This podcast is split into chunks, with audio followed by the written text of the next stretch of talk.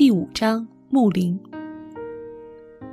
你这打扮究竟是去干什么？乔，梅格问道。这是一个午后，漫天雪花飞舞。梅格看到乔脚上踏着胶靴，头戴滑雪帽，披着旧斗篷，一手拿着把扫帚，一手提着个铁锹，正大步地走过大厅。我这是要打算出去锻炼，乔回答。眼睛调皮的一闪一闪。可是今天早上已经散了两次步了，难道还不够吗？外面可是非常的冷啊！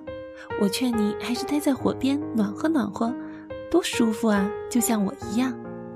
梅格说着打了个冷战。谢谢你的好意，不过我不接受，我可不能一整天都安静的待着。我又不是小猫咪，不喜欢在火炉边打盹儿，我喜欢探险。而且我这就正打算去。梅格走回到炉火边，接着去烤他的脚，读他的《艾凡赫》。乔则开始使劲挖路。积雪不算很厚，他很快便用扫帚清理出绕着花园的一条小道。这样，等到太阳出来时，贝斯便可以在这里散步，把病娃娃抱出来，呼吸新鲜空气。马奇家的屋子和劳伦斯家的只有一园之隔。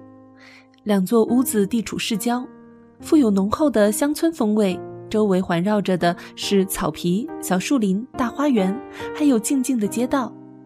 只有一道低矮的树篱把两户人家分隔开来。树篱的一面是一所破旧的棕色房子，显得古老陈旧。现在已经是冬天，那些夏天盖在墙上的藤条和绕屋的鲜花早已凋零殆尽。树篱笆的另一面是一栋很有气派的大楼，这是一座石楼，里面有大型马车房和植物温室，地面保持得干干净净。透过华丽的窗帘布，隐隐约约可以看到漂亮精致的家居布置。一望而知，里头的主人过着安逸豪华的典雅生活。但是尽管如此。这栋奢华的房子似乎寂寞清冷、死气沉沉的，缺乏生气。花园里的草皮上没有孩子在玩耍，窗边见不到母亲的笑脸。这里冷冷清清，没人出没，只能见到老绅士和他的孙子住在这里。但是在想象力丰富的乔眼里，这栋富丽的楼房就像是一座梦幻般的美丽宫殿，流光溢彩，金碧辉煌，但却没人享受。他早就想看看究竟了，看看这房子里头究竟藏着什么宝物，并结识那位友善的劳伦斯家的男孩。他看起来也有意想和乔交个朋友，只是由于天性害羞，不知从何做起。自从那次晚会之后。乔的这种和劳伦斯家的男孩做朋友的愿望尤其强烈，心里琢磨出了许多与他交朋友的方法。但最近男孩却很少露面，乔以为他出了远门。一天，却突然发现楼上一扇窗边露出一个熟悉的脸孔。这个劳伦斯家的男孩正若有所思地往下望着他们的花园，花园里贝斯和艾美正在一起开心地玩雪球。他眼里流露出羡慕之情。这个可怜的男孩没有朋友，没有乐趣。乔在心里说：“他的古板的爷爷不知道他需要什么，总是整天把他孤零零的关在屋里。其实他很需要一群快乐的小男孩来陪他玩，需要活泼有朝气的年轻人作伴。我真想走过去，把这些话告诉那位老绅士。”想到这儿，乔笑了。她一直以来就是一个有胆识的、敢作敢为的小姑娘，也常常不按常规出牌的做出一些出其不意的事情，令梅格震惊不已，目瞪口呆。走过去看看这个计划一直在乔的脑海里盘旋着。这天下午，雪花飘落时，乔决定采取行动，去实施这个他蓄谋已久的计划。他看到劳伦斯老先生坐车出了门，便开始扫雪挖路，一直挖到树篱边上的时候，这才停下来，四处望望，到处都悄无声息的。那户豪华大宅的底楼窗户帘幕低垂，佣人也全无踪影，一个也看不到。乔看到楼上窗边露出一个黑色卷发的脑袋，靠在纤薄的手掌上。他在楼上呢，乔想着，多么可怜的小男孩呀！这么阴沉沉的坏天气里，他独自一个人在家，郁郁寡欢的，真是糟透了，简直岂有此理！我要抛个雪球上去，引起他的注意，再来跟他好好说上几句话。想到这里，乔抛出一个大大的雪球扔了上去，楼上的男孩马上转过头来，脸上无精打采的神情一扫而光，立马多云转晴。他大大的眼睛闪闪发亮，嘴角露出笑意。乔朝他点点头笑了，挥舞着手中的扫帚叫道：“哎，你好吗？是不是生病了？”老李打开窗，嘶哑着嗓子，像乌鸦一般答道。我好点啦，谢谢你。我得了重感冒，在屋里关了一个星期了，真遗憾。那你有什么消遣吗？没有，这里头实在太闷了，像个坟墓。你不看书吗？不大看，他们不让我看。没有人念给你听吗？爷爷有时候念一点儿。但我的书他不感兴趣，我又不愿意老叫布鲁克来念。那么叫人来看望你吧。我见人腻歪，男孩子吵吵闹闹，我头疼，受不了。那不能找个好女孩来跟你读书消遣吗？你知道的，女孩子天性都很文静，而且喜欢照顾别人。可是我不认识什么女孩子。但是你认识我们，乔提醒他，然后微笑起来，又赶忙停下。可不是嘛？那我能请你过来吗？老李叫道。我啊，我可是个不文静也不温柔的好女孩，但如果妈妈允许的话，我就过来。我去问问她。你乖乖关上窗子等我，我一会儿就来。话说完，乔扛起扫帚向屋里走去，一面盘算着待会儿对大家说什么。老李想到将有人作伴，开心而激动，四处奔忙做准备。正如马奇太太所说的，他可是个小绅士。为了对客人的光临表现出敬意，他把卷曲的头发梳理得整整齐齐的，还换上一条干净的领带，并试着整理房间。虽说有六个佣人，房间仍然凌乱不堪。一会儿铃声大响，一个沉着的声音请求见老李先生。一位仆人跑上楼来，脸上的表情困惑不解。他对老李说：“有一位小姐求见。”好极了，请把她带上来。那是乔小姐。老李边说边走到他的小客厅门前迎接乔。乔走进来，脸色绯红，态度和蔼，落落大方。他一手拿着一个盖着盖儿的碟子，一手捧着贝斯的三只小猫，神态亲切。我来了，带着全部的宝贝来了。他爽快地说：“妈妈要我代表她向你表示问候。要是我能为你效劳的话，她将为此深感高兴。梅格要我送上她做的牛奶冻，这个点心她做的好极了。贝斯认为他的小猫咪可以安慰你，我知道你一定会感到很好笑。”但是我不能拒绝他，他是这么想帮助别人。贝斯的主意想得不错，他的小猫咪还真管用。老李被这种有趣的礼物逗得哈哈大笑，他顾不得羞涩，马上变得活跃起来。做的太精美了，叫人舍不得吃。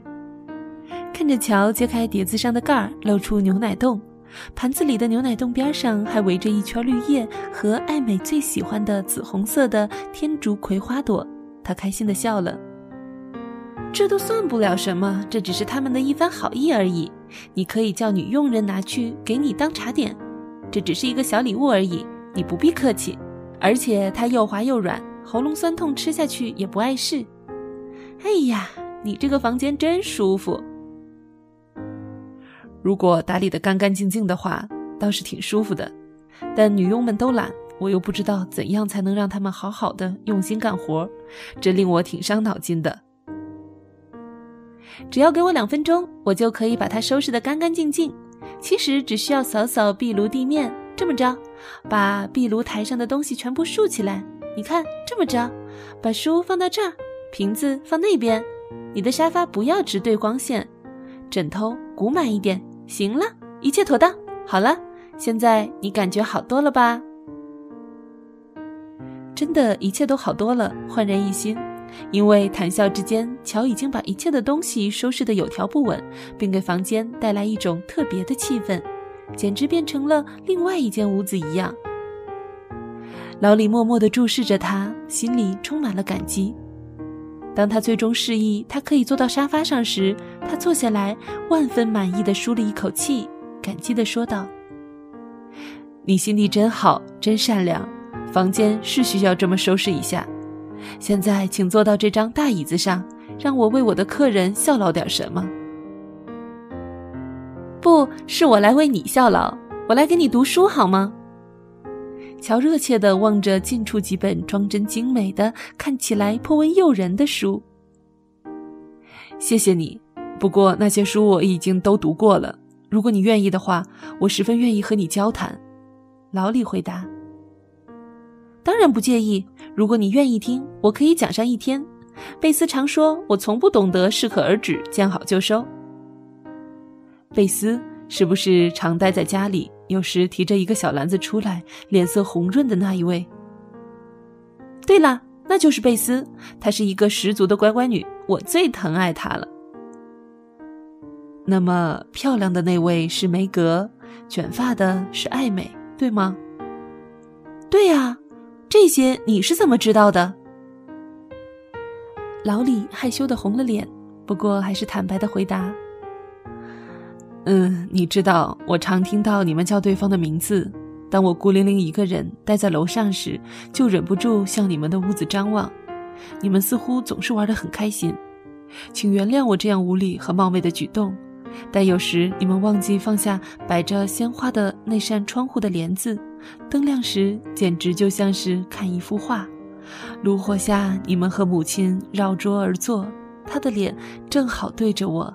在鲜花的掩映下，显得异常甜美。我忍不住要看。我没有妈妈，你知道。老李说着，嘴角忍不住轻轻抽动了一下。他只好捅捅炉火，借此以掩饰自己的心情波动。老李孤独寂寞、无助悲伤的眼神，深深刺痛了乔的心。从小，他受到的教育十分单纯，心中全无一丝杂念。虽然他已经十五岁了，但仍像一个孩子一样坦诚、直率、天真无邪。老李孤独，而且正在生病，极羡慕他享有家庭温暖和幸福，并且渴望这份幸福。他也很想与他一同分享。他的神情十分友好，尖着的嗓子也变得非同寻常的轻柔，说道：“以后。”那个窗的帘幕我们就不再拉上，你想看就可以尽情的看个够。不过我也很希望你能过来看望我们，而不只是偷偷观望。我的妈妈是一个很了不起的女人，你一定会受益良多。贝斯可以唱歌给你听，如果我请求她的话，而艾美则可以为你跳舞。我和梅格可以给你看我们有趣的舞台道具，让你笑一场。我们一定会玩得很开心。你爷爷会同意让你来吗？如果你妈妈跟他说，我想会的。他心地最善良，只是不表露出来。可以说他相当纵容我，只不过担心我会妨碍到别人。老李说，神情越发亢奋。我们不是别人，我们是邻居。你千万不要客气，我们很想认识你。我老早就想这么做了。我们在这里住的不算久，你知道，但我们邻近的人家都认识了，就差你家。爷爷就喜欢关在书房里看书，对外面发生的事情不大关心。我的私人教师布鲁克先生又不住在这里，没有人跟我一起玩，所以我只好一个人待在家里。太可惜了，你应该多出去走走，这可以交许多朋友，去许多有趣的地方。别老害怕自己会难为情，你不想他就没事了。老李的脸又红起来，但却没有生气，虽然乔的心直口快让他害羞，但他的话里所体现出来的那一番真情实意，却令他非常感激。你喜欢你的学校吗？男孩凝视着火光，停顿了一会儿，然后换了一个话题问道。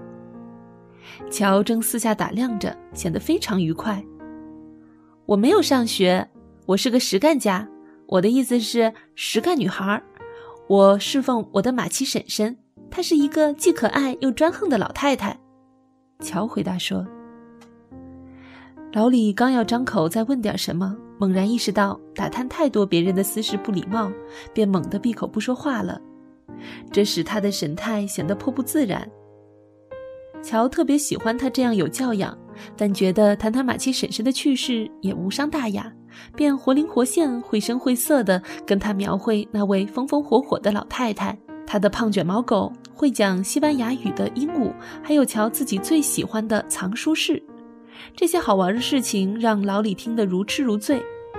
乔说道：“有一次，一位庄重的老绅士来向马七婶婶求婚。正当他甜言蜜语地表白心迹时，鹦鹉一把扯下了他的假发，这可令他大为懊丧。”老李听到这儿，笑得前仰后合，笑得眼泪都流了出来。这动静引得一个女佣都探头进来，看看究竟发生了什么事。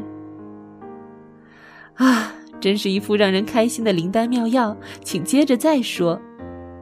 老李从沙发上抬起头来，脸上兴奋地泛着红晕，快乐地说道：“乔为自己的成功洋洋得意，便又接着开始讲述。他谈到他们的话剧计划，他们对父亲的盼望和担心，以及他们姐妹圈中最有趣的事儿。接着，他们谈起书。”乔高兴地发现，老李跟他一样爱读书，是个书虫，而且读的书甚至要比他更多。如果你这么喜欢书，下来到我们的书房去看看我家的书吧。我爷爷出去了，你不用害怕。老李边说边站起来。